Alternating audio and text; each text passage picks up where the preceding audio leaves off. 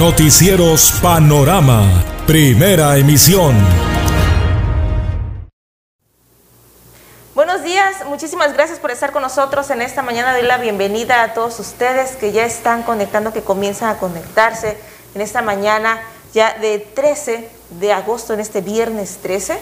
Y vamos a hablar de un tema muy importante eh, con especialistas acerca de, este, de esta enfermedad del COVID-19 que sigue pegando a nivel mundial y que en Tuxtepec pues seguimos muy al pendiente con las alertas encendidas todavía ante el incremento de estos casos, ahora con una nueva variante, y que es importante poder señalarlo y poder conocer de manera médica lo que está ocurriendo en nuestro municipio. Gracias a todos ustedes, eh, esperamos también sus comentarios, alguna pregunta que usted tenga. Tenemos a un especialista, ya en un momento ya lo presentamos. En tanto yo los invito a que nos acompañen en el transcurso de los próximos minutos para saber más acerca del COVID-19 en, en, Tuxtepec, ahora con esta nueva variante. Doy la bienvenida a Santiago, quien también ya está listo para platicar de este tema. Muy buenos días, Santiago. Hola, ¿qué tal Yuri? ¿Qué tal amigos del auditorio? Como todos los días, muchas gracias que nos acompaña en esta mañana de viernes, ya finalizando otra semana más. Eh, bueno, pues eh, de estar con ustedes todos los días para platicar de diversos temas. Evidentemente el COVID nos ha eh, pues eh, acaparado la atención en las últimas semanas por esta tercera ola, la que está pasando todo el país, el estado y por supuesto la región. En algunos lugares, acabo de leer una nota, eh, creo que de Canadá, están hablando de una cuarta ola, aquí estamos en la tercera.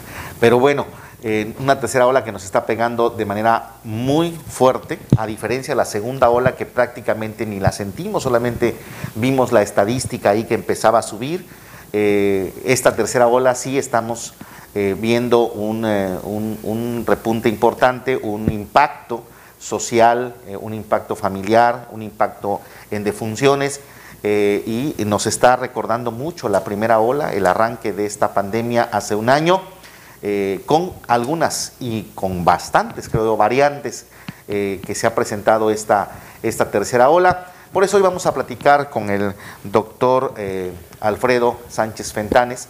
Él es médico urgenciólogo, eh, lo conoce usted seguramente, el doctor Fentanes. Eh, y bueno, él además trabaja en la COVID del Seguro Social de esta ciudad y bueno, ha estado desde el arranque de la pandemia enfrentando al coronavirus adentro del área COVID y bueno, evidentemente es una persona que nos puede platicar de estas diferencias, de cómo ha venido evolucionando el COVID, de cómo ha venido evolucionando los tratamientos, de cómo se está presentando el COVID ahora, qué hay que hacer, eh, cómo lo podemos identificar, en fin, hay muchos factores de los que podemos hoy platicar y vamos a platicar con esta mañana. Doctor, ¿cómo está? Muy buenos días. Muy buenos días. Santiago, gracias por tu invitación. Yuri, gracias por invitarme a este de su espacio. Un saludo a todo tu auditorio. Y pues estoy aquí para servirles. Eh, trato de, o trataré de explicarles eh, en forma general lo que realmente se trata de esta pandemia y que hemos estado viviendo desde el año pasado, más de un año ya, que nos ha afectado tanto a la sociedad, mucho dolor, muchos sentimientos encontrados y creo que vale la pena estar insistente en esta parte de los cuidados. Bueno, a ver, desde usted ha estado desde el arranque de la pandemia, ¿no? En el área COVID. Sí, sí, desde que se declaró, si no me recuerdo, el 20 de marzo del 2020, sí, como pandemia eh, la enfermedad de COVID-19. Hemos estado directamente con estos pacientes en el área COVID de, de la institución donde laboro, que es el Instituto Mexicano del Seguro Social también laboro en el Hospital General, pero estoy en el área de urgencias, que tampoco es la excepción de los pacientes. Hemos encontrado también muchos ahí que tenemos que finalmente meterlos al área COVID. ¿Cuál es la diferencia entre lo que ocurría el año pasado y lo que está ocurriendo en esta tercera ola? Bueno, pues si hablamos de diferencias, es que realmente eh, ahorita con esa famosa variedad de la Delta, a comparar con las primeras olas, que son las anteriores como la, la alfa, eh, gamma y beta que, que, la fueron denominando apenas hace unos meses eh, esta denominación que es este eh, para poderla identificar de, de, una manera pues más fácil para, para la gente. ahorita hemos visto que realmente el nivel de contagio es mucho más rápido, mucho más fácil por la virulencia que tiene esta variedad Delta. Y eso es lo que hace que, que hemos estado sufriendo más rápido esa propagación de esta, esta infección. Ya rápido se ha, más de 10 países se ha documentado que está el, el virus de la Delta, perdón. Entonces, eh, eh, eh, la diferencia es que es más rápido, hay más Eh, gente contagiada. Hay más gente contagiada y que afortunadamente no hay tantos hospitalizados como se dio en la primera ola. Sí, ¿por qué? Porque las vacunas realmente, sin duda, nos han ayudado mucho. Y eso ha hecho que no ha meritado muchos internamientos, sin embargo, también a la vez es contraproducente porque al no ser tan grave esta infección ahorita a los vacunados, a los que están vacunados, no, no, se, no se manifieste de una manera más grave como los no vacunados. Entonces, ¿qué pasa? Que hay mucha, mucha, muchos pacientes que salen positivos, pero como tienen síntomas leves, porque están vacunados, simplemente andan ambulando, deambulando en las calles cuando no debe de ser, porque se deben de aislar, como, como cualquier paciente que estuviera no vacunado con síntomas, ¿no? Entonces anda mucha, hay mucha movilidad, mucha movilización de, de personas todavía aún en las calles y eso ha hecho que todavía no nos hemos, eh, no hemos entendido o aprendido después de más de un año que nos tenemos que aislar cuando tenemos síntomas, a pesar de que estés vacunado. Y peor aún, hay unos que ya están vacunados, pero no sienten síntomas y pueden ser portadores. Y si no te cuidas, pues lógicamente vas a contagiar a otro.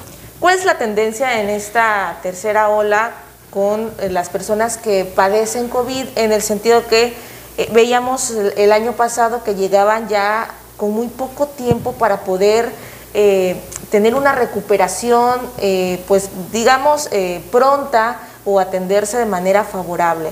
Ahora, con las experiencias que se han tenido en el transcurso de estos meses, las personas siguen en esa misma tendencia, el temor a llegar a un hospital o han entendido o hemos entendido que una atención pronta eh, es, es mucho mejor eh, para la recuperación de COVID. Sin duda, Yuri, tú lo acabas de decir, la atención pronta siempre va a ser lo ideal e, y sobre todo en esta infección, para poder detectarte inmediatamente si se trata o no del COVID con los estudios correspondientes, como una PCR o un antígeno, que son las pruebas rápidas.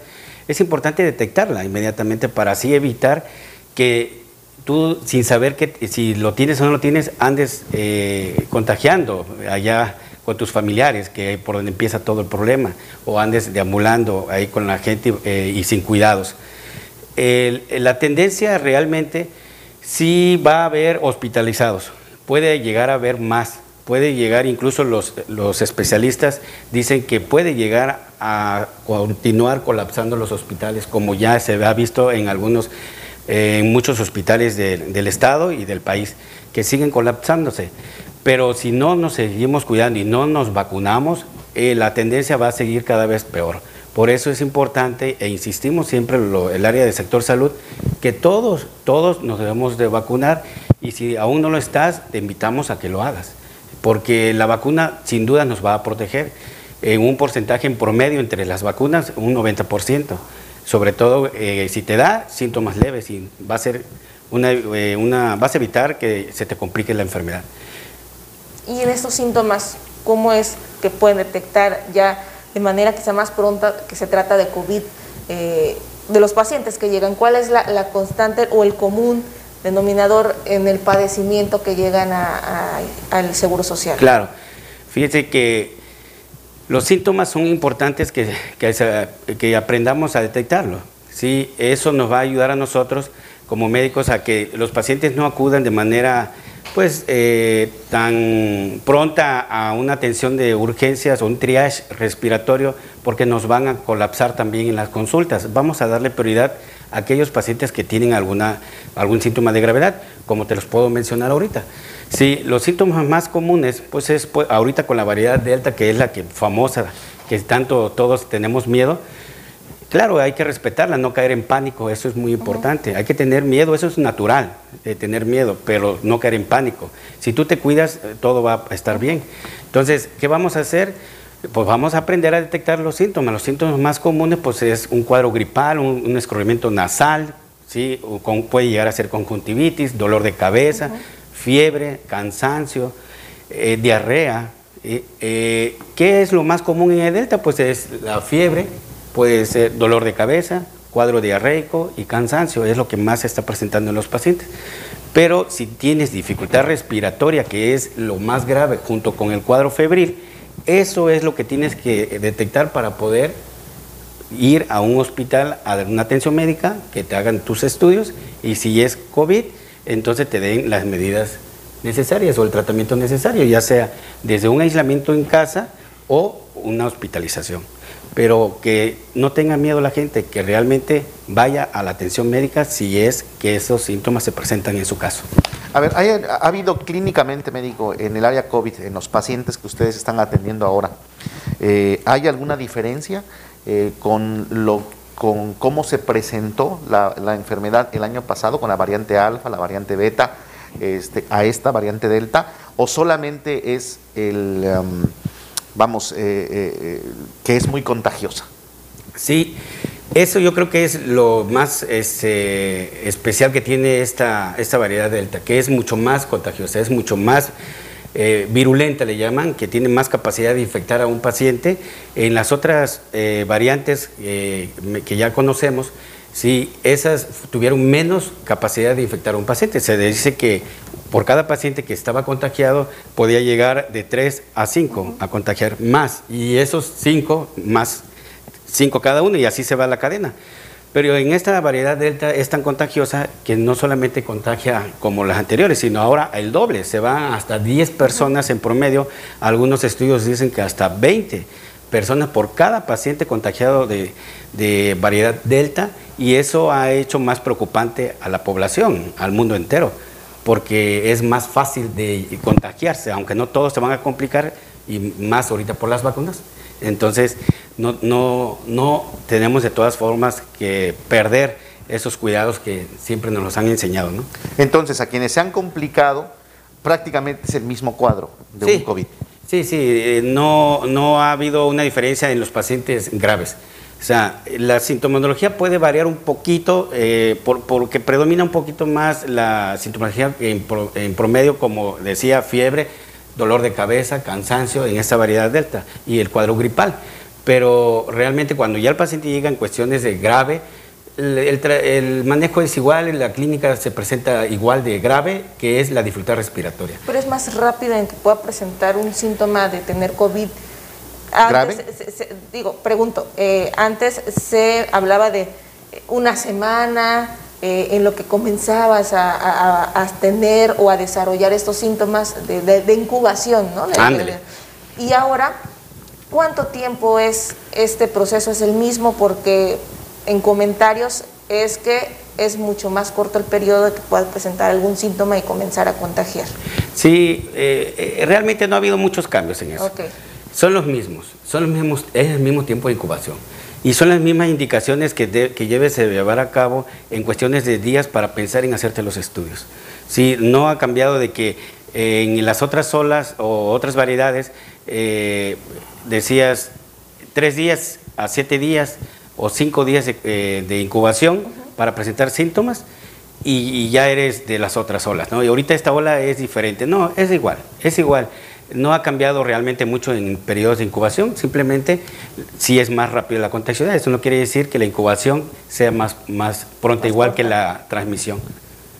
Ahora, eh, entonces, a ver, para ir un poquito entendiendo y que la población lo pueda comprender. Claro. Eh, la, variante, por decirlo así, tiene que ver con que es más contagiosa y con que el cuadro se presenta más como una gripa. Sí. Al iniciar. Eh, o sea, si alguien tiene una gripa, tiene que sospechar de COVID. Definitivamente, hasta no demostrar lo contrario. Siempre tienes que pensar en COVID, estamos en pandemia, nosotros como médicos siempre que nos llega un paciente con un cuadro gripal, o un simple dolor de cabeza, lo hemos eh, protocolizado o se debe de protocolizar como un posible caso sospechoso de COVID. Le haces las pruebas de acuerdo a los días que lleva de, posible contagio, ¿sí? Eh, de posible infección, le haces las pruebas y resulta que sale positivo. Hemos tenido pacientes que llegan con otra cosa al Sí. hospital, imagínate, por un dolor abdominal, hasta piensan que es apendicitis o un cuadro diarreico y dices, no, pues ¿sabes qué? Pues vamos, te hospitalizo. Le haces la prueba por protocolo en todos los pacientes hospitalizados en el área no COVID. Nosotros eh, se les hace en estudios de todas maneras como parte del protocolo de que no se trate de esa infección. Y efectivamente salen con esa infección y se tienen que pasar Pero al no hay COVID. diferencias entre un dolor de cabeza común a un dolor de cabeza cuando presentan COVID. Desafortunadamente no. porque las personas pues, eh, siempre se centran en este temor o pánico. eh, No, no tengo, es otra cosa. Me tomo mi pastilla que siempre me tomo y con esta eh, me la llevo. Si se me quita, ah, entonces no es. O si no se me quita, puedo sospechar que entonces sí es COVID o no hay ninguna diferencia eh, en, en la reacción a, a esta pastilla común que nos tomamos. Mira, en cuestiones de, de dolor de cabeza o cefalea, como, le, como técnicamente le llamamos, eh, es importante que también los pacientes o las personas que estén padeciendo ese problema, pues tengan conocimiento. Muchos ya saben de que padecen de migraña, por ejemplo, ¿no? Sí. y, y algunos otros tipos de por dolor de cabeza. Bueno, si ese paciente tiene ese dolor de cabeza, bueno, lo único que tiene que es cuidarse, vigilarse en 3, 5 días y máxime si el paciente tuvo o la persona tuvo contacto con algún familiar o un amigo en alguna reunión con por- posiblemente un, uno que tuvo síntomas de, de sospechoso de COVID o confirmado de COVID, tiene que cuidarse, tiene que vigilarse, tiene que incluso en ocasiones estudiarse con algún médico, ¿no? digamos que sea un dolor de cabeza, que no haya un motivo específico que tú desconozcas, ¿no? Que no haya ningún, ningún antecedente. Si tienes dolor de cabeza, pues bueno, puedes cuidarte en casa, vigilarte eh, unos 3, 5 días, 7 días y si todo está bien, no hay ningún problema, no tienes por qué pensar que Lo mismo COVID. la ¿ya? gripe. Lo mismo la gripe, pero, pero es importante que si persisten las sintomatologías, un cuadro gripal se supone que en, en dos, tres días ya se debe quitar. Y se da tratamiento sintomático, nada más que es el paracetamol y un antihistamínico, como se trata de una gripe común. Pero, repito, si no tienes antecedentes de haber estado en contacto con alguna persona que posiblemente eh, es sospechoso o confirmado, no tienes por qué preocuparte, mantente en tu casa, vigílate unos 3, 5 días, lleva las medidas eh, sanitarias que ya mucho tenemos que eh, de aprender durante más de un año y de esa manera yo creo que vas a poder cuidar siempre tanto tú y a tu familia. ¿no? Doctor, ¿es cierto que le está dando más a jóvenes? Sí, sí hay una media actual, de acuerdo a los estudios, de 41 años en promedio. 35 a, a- a 50 años eh, se ha visto más, más eh, esta enfermedad. ¿Por qué? Yo pienso, no es que yo piense, sino es lo que realmente está estudiado. La realidad es que la vacuna es la que nos ha ayudado. Nos ha ayudado a que los mayores de edad, que ya tienen la mayoría, si no es que todos, ya tienen una cobertura completa de, de esta inmunización eh, de, con las vacunas que le haya correspondido de acuerdo a- al lugar, de acuerdo a su edad, etcétera. Es, importante entender que esos ya están más protegidos, por eso es que no se ve más la enfermedad en ellos. Se, va, se está evidenciando más la enfermedad en, estos jóvenes porque son los que todavía no se han vacunado por completo.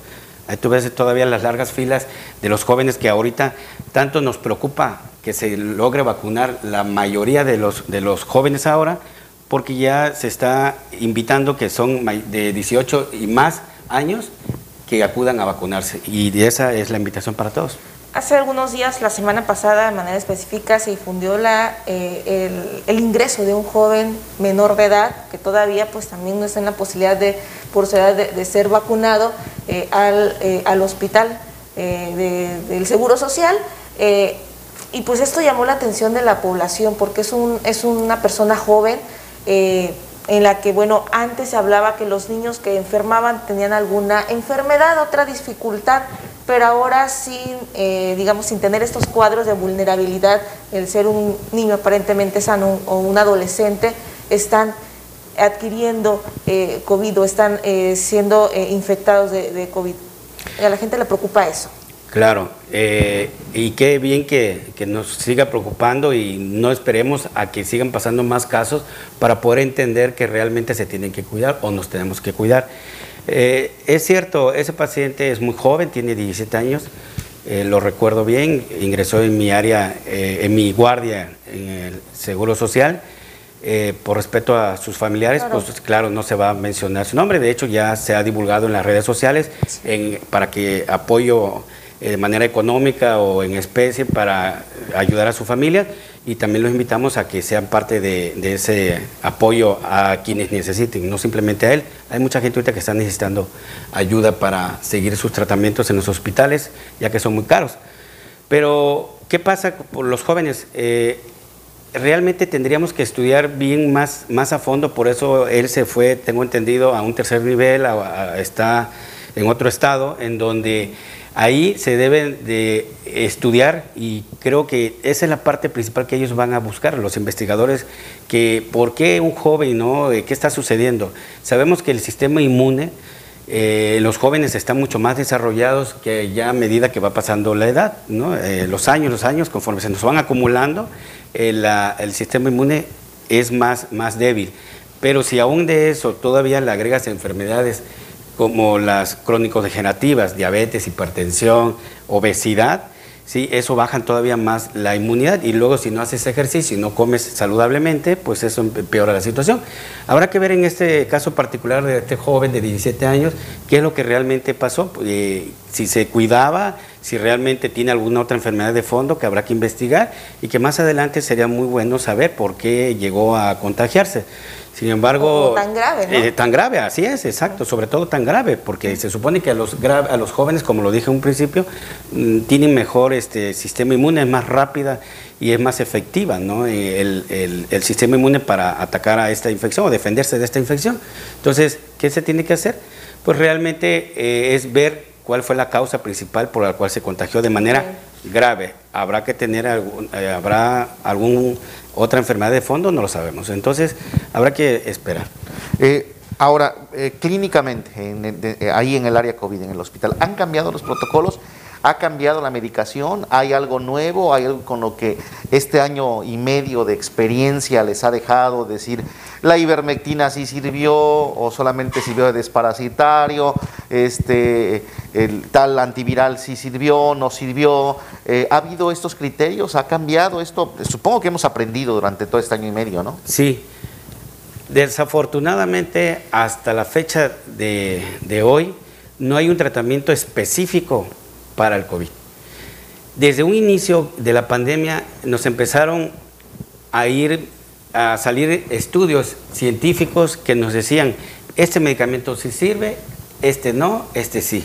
Y los que nos decían que sí pasaban otro mes y después nos decían, no, mejor ya no, mejor ahora este.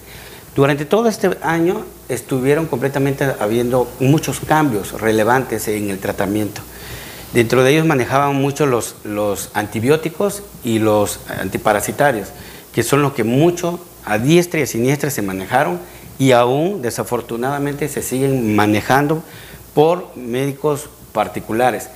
Yo creo que tenemos que actualizarnos y dentro de eso me refiero al estudio que salen a nivel de lineamientos federales ellos son los que nos ponen las pautas por, los científicos que están ahorita al día viendo sobre el problema del COVID.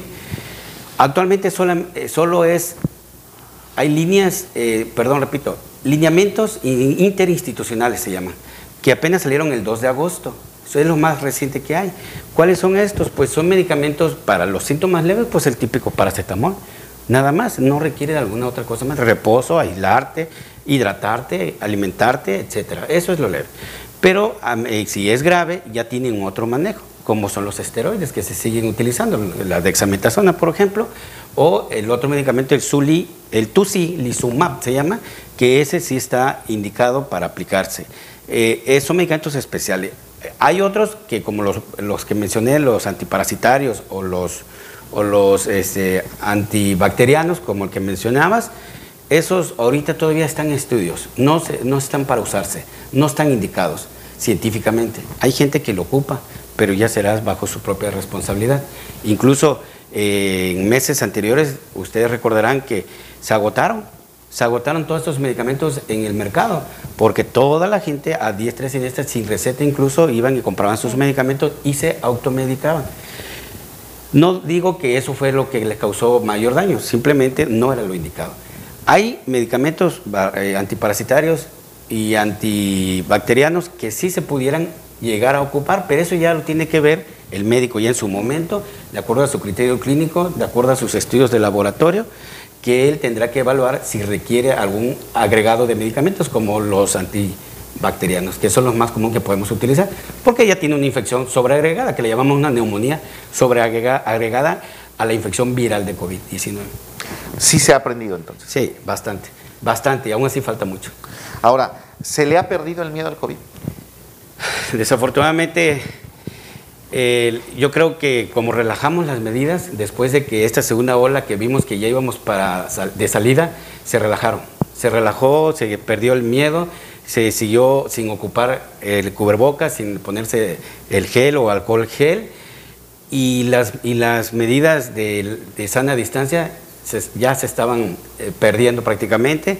Eh, perdimos el control, la verdad, bajamos la guardia y yo creo que eso ahorita nos agarró ahora en la variedad delta y con toda esa ya que habíamos hecho mal, pues nos otra vez nos volvimos a contagiar. Ah, mm, y en la comunidad médica también se ha perdido el miedo, ¿no? Ya le entran de manera diferente. Ah, en cuestiones de, de, la, de la comunidad médica, quien estamos al frente del COVID, más que el miedo siempre hay, como, como se los dijo en principio, es parte del, del ser humano. Sí, es, es natural, es como el que nos pone de alerta. Eso es normal. El pánico no, no lo hemos, no, no, sí lo hemos perdido, de hecho ya hemos entrado con, no con más confianza, sino con más tranquilidad, más relajado. Ya tenemos un poco más de experiencia, cómo vestirnos, cómo entrar pero siempre, yo siempre se lo digo a mi, a mi, familia y a mis amigos, yo desde que entro a COVID me persino y salgo me persino porque no sé si me pude haber contagiado o no, a pesar de haber llevado todas las medidas. Pero también que quede claro, es más, más fácil que te contagies afuera que lo que te contagies allá adentro, porque vas protegido. Porque vas protegido. Ahora, el mismo escenario dentro de un hospital ha cambiado. El año pasado se hablaba mucho del tema de, de las defunciones de manera tan rápida muchos videos se hicieron viral, a veces no se sabía de dónde era, pero era un hospital donde se veían las bolsas con los cuerpos, eh, bolsas negras. Ese escenario también ha cambiado en esa ocasión, afortunadamente. Afortunadamente ha cambiado porque ya la mortalidad del COVID eh, ha disminuido por lo que decíamos de las vacunas, pero también este, el número de hospitalizados eh, ahorita apenas llega, se está incrementando nuevamente. Esperemos que no lleguemos a como la primera ola. Eh, y creemos que así va a ser por cuestiones de la vacuna y por cuestiones de que tenemos que insistir en las medidas sanitarias. Pero yo creo que en las cuestiones internas en los hospitales sí hemos estado más, aparentemente más tranquilos. Como que hemos aprendido a relajarnos un poco más, me refiero al estrés y porque ya sabemos un poquito más de, esta enfermedad. Ya por lo menos nos han dicho que, que, tenemos que seguir haciendo con los pacientes. Ya nos han dicho, realmente hay mucha información en cuestiones del tratamiento, como decíamos también, pero simplemente ya los cuidados ya los aprendiste. Era, fue algo nuevo, como todo nuevo te pone más nervioso, te da más miedo, pero ya estando una vez en contacto con los pacientes día con día, yo creo que te ha hecho más tranquilo tu trabajo. Hay preguntas al auditorio, pero antes de eso, ahorita que habló usted de la mortalidad o de la letalidad, ¿no? Hay dos, variantes ahí. Eh, la, hay una gráfica de métrica que nos acaba de pasar eh, ayer, métrica, hizo un comparativo este, de cómo va la gráfica de casos positivos este, y cómo va la gráfica de, eh, de funciones. Mira, es interesante, la primera ola, la, gráfica de arriba que estamos viendo son los positivos de la primera ola. Y mire, veamos la gráfica de abajo, las defunciones. La primera, la primera. La primera ola. Y en cambio, en la tercera ola, eh, que es este piquito que vamos a lo último, mire, está mucho más alto el número de positivos, es decir, hay muchos más contagiados, tal vez del doble, pero las defunciones no están, por lo menos hasta ahora, en esos picos. ¿no? Esta gráfica nos puede ilustrar muy bien de cómo eh, está afectando esta tercera ola eh, al, pues en este caso a Tuxtepec. Estos son datos de la jurisdicción sanitaria número 3, o sea, de eh, la región de la cuenca, obviamente con mayor incidencia en Tuxtepec, pero no dudo que sea muy similar lo que está ocurriendo a nivel estatal y a nivel, eh, a nivel nacional. Estos datos, este trabajo que ha hecho Métrica de este seguimiento con los datos oficiales de la pandemia nos permite tener una visión muy interesante, eh, incluso en una línea de tiempo, eh, para poder determinar cómo, cómo ha sido esta, estas olas y estos bloques. Ahí están las defunciones, por lo menos oficiales, de, este, del COVID. En esta tercera ola no ha despegado, afortunadamente, como ocurrió el año pasado con la primera ola. Ahora sí voy con algunas preguntas, eh, médico. Henry Bergonson dice, buen día, en el marco de la polémica actual, ¿qué aconseja con respecto al regreso a clases y su opinión con respecto al contagio en los niños y en los adolescentes? Pregunta esta persona. Este, un compañero periodista dice, la Organización Mundial por la Vida y otros organismos independientes están confirmando estudios de que los vacunados generan la proteína espique hasta por los eh, poros y son los que están contagiando más a los humanos que los no vacunados. ¿Qué opina al respecto? Hay dos preguntas. Bueno, interesante las dos. Eh, sobre todo más me interesa hablar sobre la primera que te quiero contestar. Es muy importante la pregunta del millón. ¿Qué opinas del regreso a clase? Eh, estudios, los expertos dicen que realmente sí vamos a poder regresar a clases. Y yo soy de la misma, de la misma idea. Porque afortunadamente, sí, se, ya hay estudios.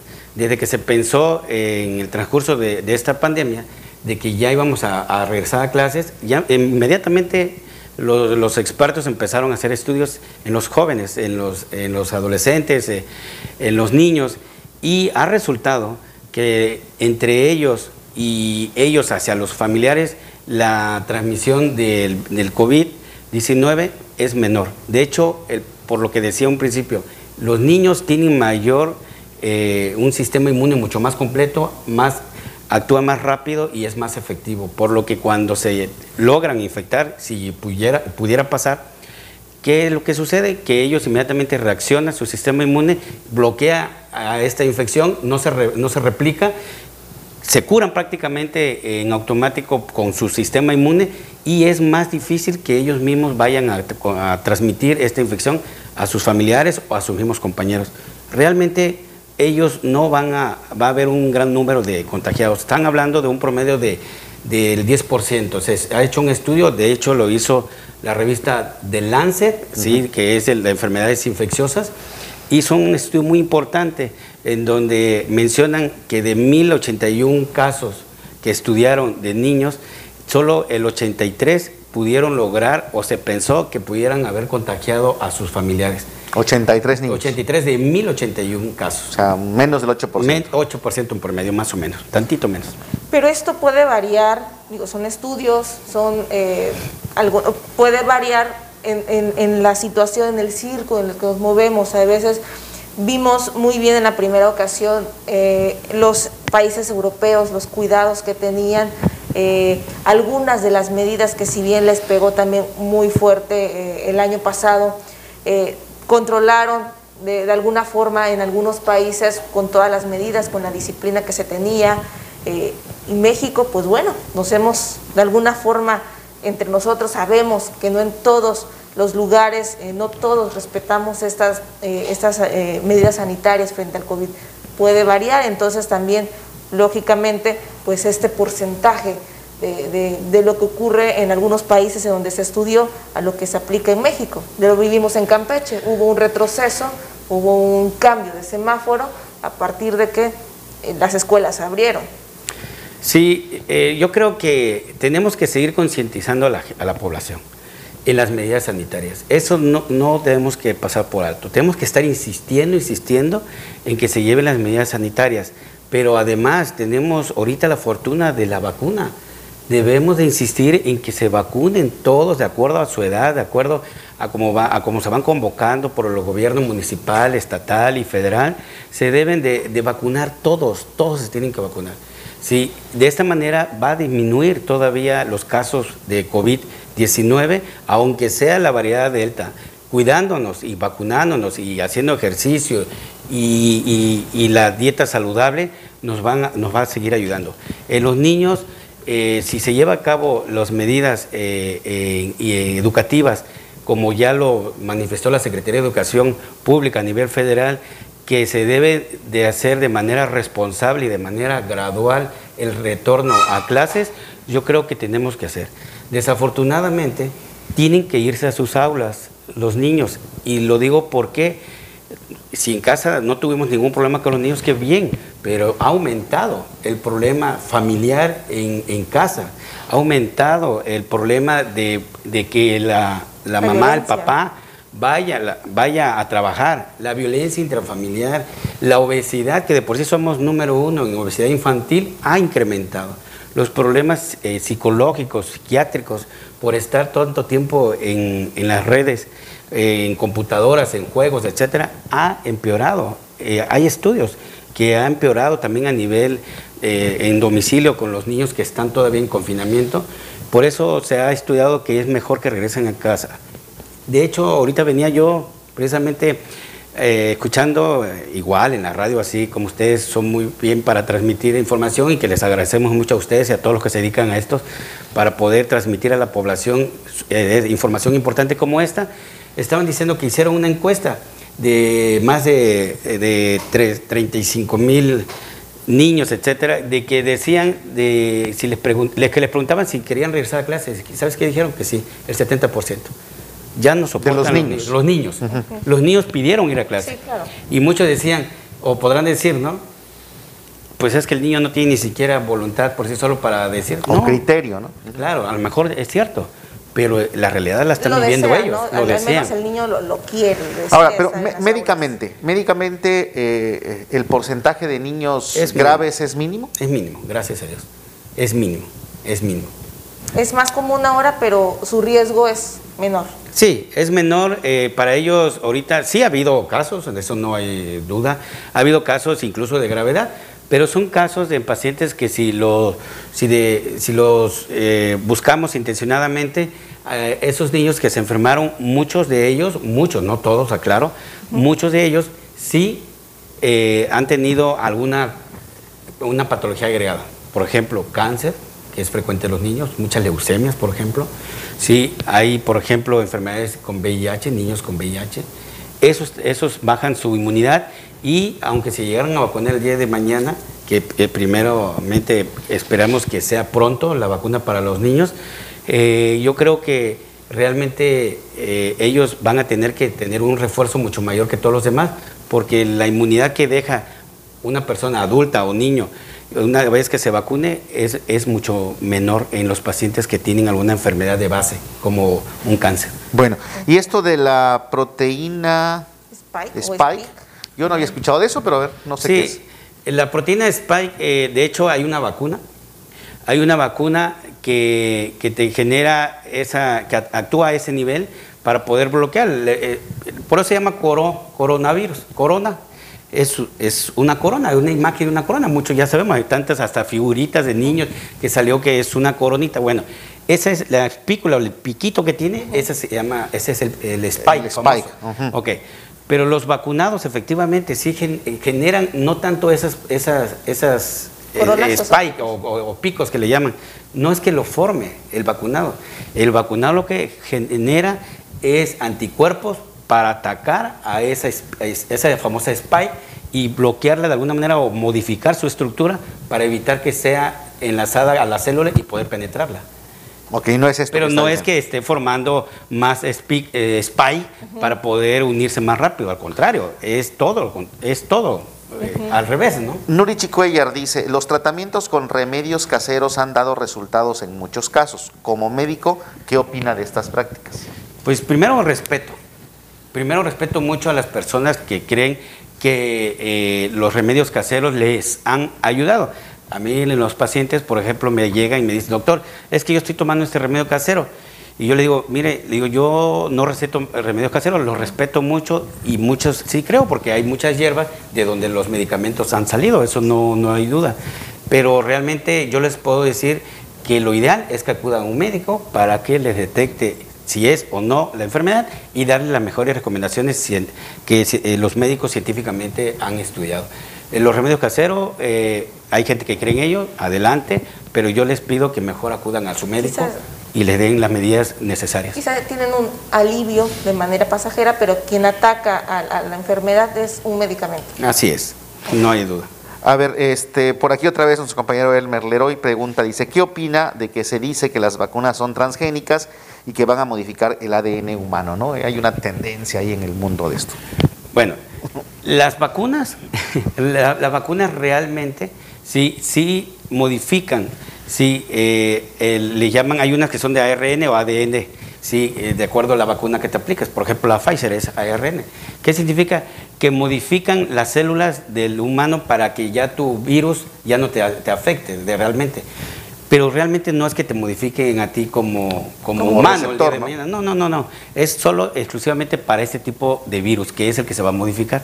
No, es, es una vacuna. Todas las vacunas hacen lo mismo. Y desde que se han implementado o han salido las vacunas, siempre han hecho ese tipo de trabajo. Bueno, pues hasta ahorita son las preguntas que hay del auditorio. También muchas gracias al auditorio que, que, que, pregunta, porque esa es la idea también, tener, traer un especialista para que la población pueda expresar expresar sus dudas, sus comentarios, este, pues eh, a, estas, a esta cuestión del COVID-19. En su experiencia médico sé que esto es medio complejo pronosticarlo porque pues eh, como seres humanos, los que tenemos esta edad, lo que estamos viviendo en este momento, es la primera vez que vemos una pandemia. La anterior fue hace 100 años. 100 años, Entonces nadie tiene la experiencia eh, vivida para saber qué puede pasar con una pandemia, nadie de los que hoy estamos vivos.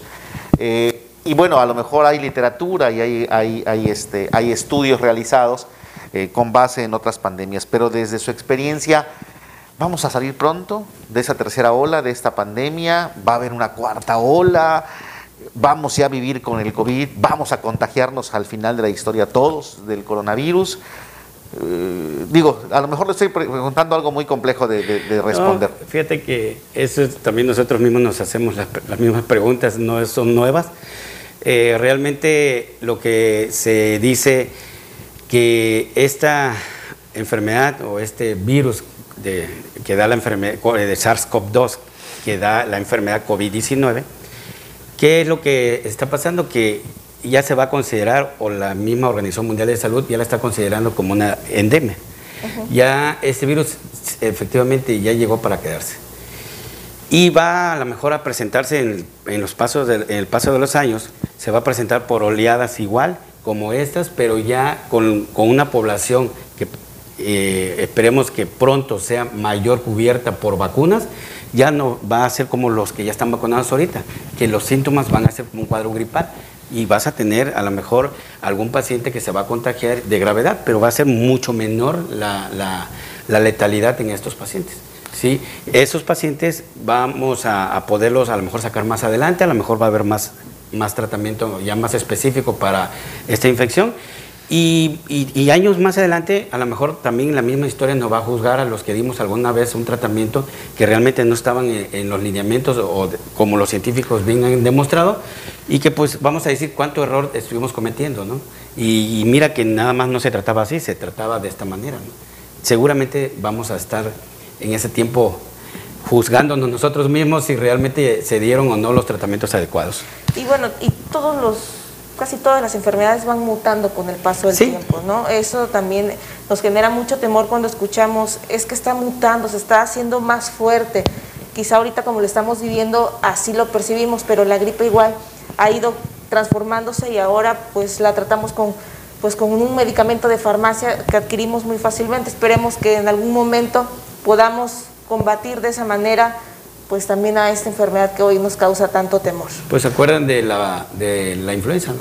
La influenza, exactamente. A mí se, eh, se, murieron mucha, mucha gente, muchas personas murieron, perdieron la vida desafortunadamente, pero conforme pasó el tiempo eh, se encontró el tratamiento específico para esa infección y ahorita la letalidad en, en la influenza es baja. Ya ni nos acordamos, ¿no? No, ya pues a lo mejor qué bueno la población no médica a lo mejor ya no se acuerda, pero los médicos nos seguimos acordando. porque nos siguen llegando pacientes con influenza. de hecho, y hay hubo una, una, un esquema de vacunación de manera anual para la influenza. Que va a pasar igual con, con el COVID. Muchos no se la aplican. Con el COVID va a pasar lo mismo. Tienen también mucho temor de que esta vacuna ha generado reacciones adversas en algunas personas. Sí, de hecho, en, en noviembre, diciembre nos llegaron lineamientos federales en donde todo paciente con COVID también tendríamos que descartar la influenza y le teníamos que dar incluso como manejo, de, eh, como protocolo a todos los pacientes que ingresaban con COVID, teníamos que iniciarle a, eh, oseltamivir, que es el tratamiento para la influenza, hasta completar el protocolo y descartar si era influenza o no. Si era influenza, se continuaba el tratamiento.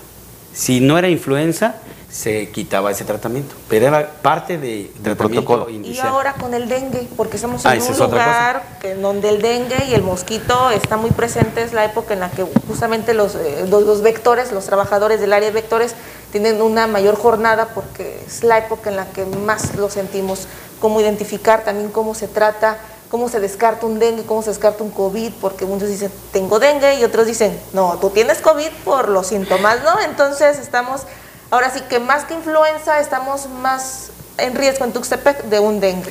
Sí, el dengue, pues, a cuenta que nosotros somos, ahora sí que casi número 3, 4 nivel estatal, sí, eh, números de casos por dengue. Es importante también que la población sepa que el dengue eh, está todavía bastante alto los casos eh, incluso de, gravedad, el famoso dengue, hay dengue clásico, dengue hemorrágico, como comúnmente conoce la gente. Sí, eh, eso está sucediendo todavía. Hay pacientes que hemos tenido con COVID y tenemos también pacientes con dengue al mismo tiempo entonces le, le llaman covidengue, ¿no? Entonces, eso sí hay que descartarlo, se le hacen protocolos para dengue, se les hacen protocolos para influenza y vemos cuál de y para COVID y vemos cuál de las tres ahora sí que está aportando el paciente, ¿no? Y sobre eso el enfoque del tratamiento va a ser dirigido a lo que encontremos. Bueno, entonces, Gracias. recomendación a la población ahorita. Pues bueno, este, primero antes que nada, pues le quisiera decir a, la población, a los que a los que estuvieron al pendiente de esta transmisión en vivo, de que espero les haya yo respondido sus, sus preguntas. Hay mucha literatura, hay mucho, mucha información. A lo mejor más adelante, si Yuri y Santiago me vuelven a invitar en algún otro tema o el mismo, eh, pero ya más eh, específico, sin duda yo trataré de estar aquí presente. Claro, gracias. Y pues qué recomendaciones, pues solamente las mismas que ya conocemos, que las medidas sanitarias no las tenemos que dejar por alto, no bajemos la guardia. Sigamos cuidándonos con el uso del cubreboca, sigamos cuidándonos con el lavado de manos de manera frecuente, con los tiempos necesarios, 20, 40 segundos con agua y jabón, Vamos a aplicarnos constantemente alcohol, alcohol gel, eh, acuérdense del 70%, la sana distancia de 1.5 a 2 metros, evitar, evitar ir a eventos masivos, no hay necesidad ahorita de salir a hacer eventos familiares, eh, fiestas, etcétera. No es necesario. Sí puedes eh, empezar a hacer ejercicio desde tu casa o a un lugar aislado, lo puedes hacer porque eso nos ayuda el ejercicio a tener una mejor, eh, un mejor sistema inmune para atacar este virus que tanto nos ha estado dañando. Y pues qué, mm, y las demás recomendaciones que seguramente ya las sabemos y que por favor vacúnense, que ahora eh, eh, tenemos la vacuna, la oportunidad de protegernos, hay que hacerlo. yo recuerdo que al principio decíamos, ¿y cuándo nos va a llegar la vacuna? ¿Y cuándo nos va a llegar la vacuna? y ahora que ya la tenemos, no han acudido eh, realmente eh, todos a vacunarse. Háganlo. Sabemos que hay escasas vacunas, pero sí están llegando constantemente. Por favor, acuda a la población a vacunarse, que eso va a ser lo mejor. Y, y recuerden que si aunque se vacunen, tienen que seguir cuidándose, tienen que seguir llevando las medidas sanitarias. Háganlo, por favor, mantén, eh, estén al pendiente de la información que se está generando a diario para que vean que realmente lo que está sucediendo, no se aparten de, los, de, este conocimiento de estos pacientes, de esta, esta enfermedad. Y pues recuerda que si te cuidas tú, nos cuidamos todos. Entonces los invitamos a esa parte. Vale la pena respetar el tiempo que dan para no beber alcohol después de la vacuna, que es muchos, quizá eso es lo que más les pueda preocupar. sí, sí, cuídense, cuídense totalmente. Ya saben que por si el alcohol pues no es tan bueno o no es bueno, pero a lo mejor este así es, pero sí, una vez que se vacunen, pues guarden su, su descanso, guarden su tiempo pues adecuado. A lo mejor no te puedo decir que si te vacunas y, tomas alcohol te vas a morir, eso no se ha visto, gracias a Dios, si no, si no yo creo que hubiera aumentado la mortalidad. Pero a lo que yo voy es que sí, sí realmente guarden el mejor reposo y cuídense mucho y de verdad estoy para servirles. Eh, yo creo que eh, de esto tenemos que salir, primero Dios. Claro que sí. Bueno, pues gracias al doctor Alfredo Fentanes, Sánchez Fentanes, especialmente urgenciólogo, eh, ha estado frente al COVID durante toda la pandemia y bueno, hoy nos ha dedicado eh, parte de su tiempo para compartir con nosotros y con el auditorio pues lo que, lo que se sabe hasta el momento y cómo va esta tercera ola de coronavirus. Muchas gracias, médico, gracias. por su tiempo. Nos vamos, Yuri. Nos vamos, muchas gracias por estar con nosotros, gracias al médico, gracias a ustedes que estuvieron en esta transmisión. Los invitamos a que sigan bien informados a través de TV Bus, las plataformas digitales, de los especiales, las notas diarias, las transmisiones, para que usted no se pierda la información más importante en nuestra entidad. Cuídense mucho, que tengan un excelente fin de semana.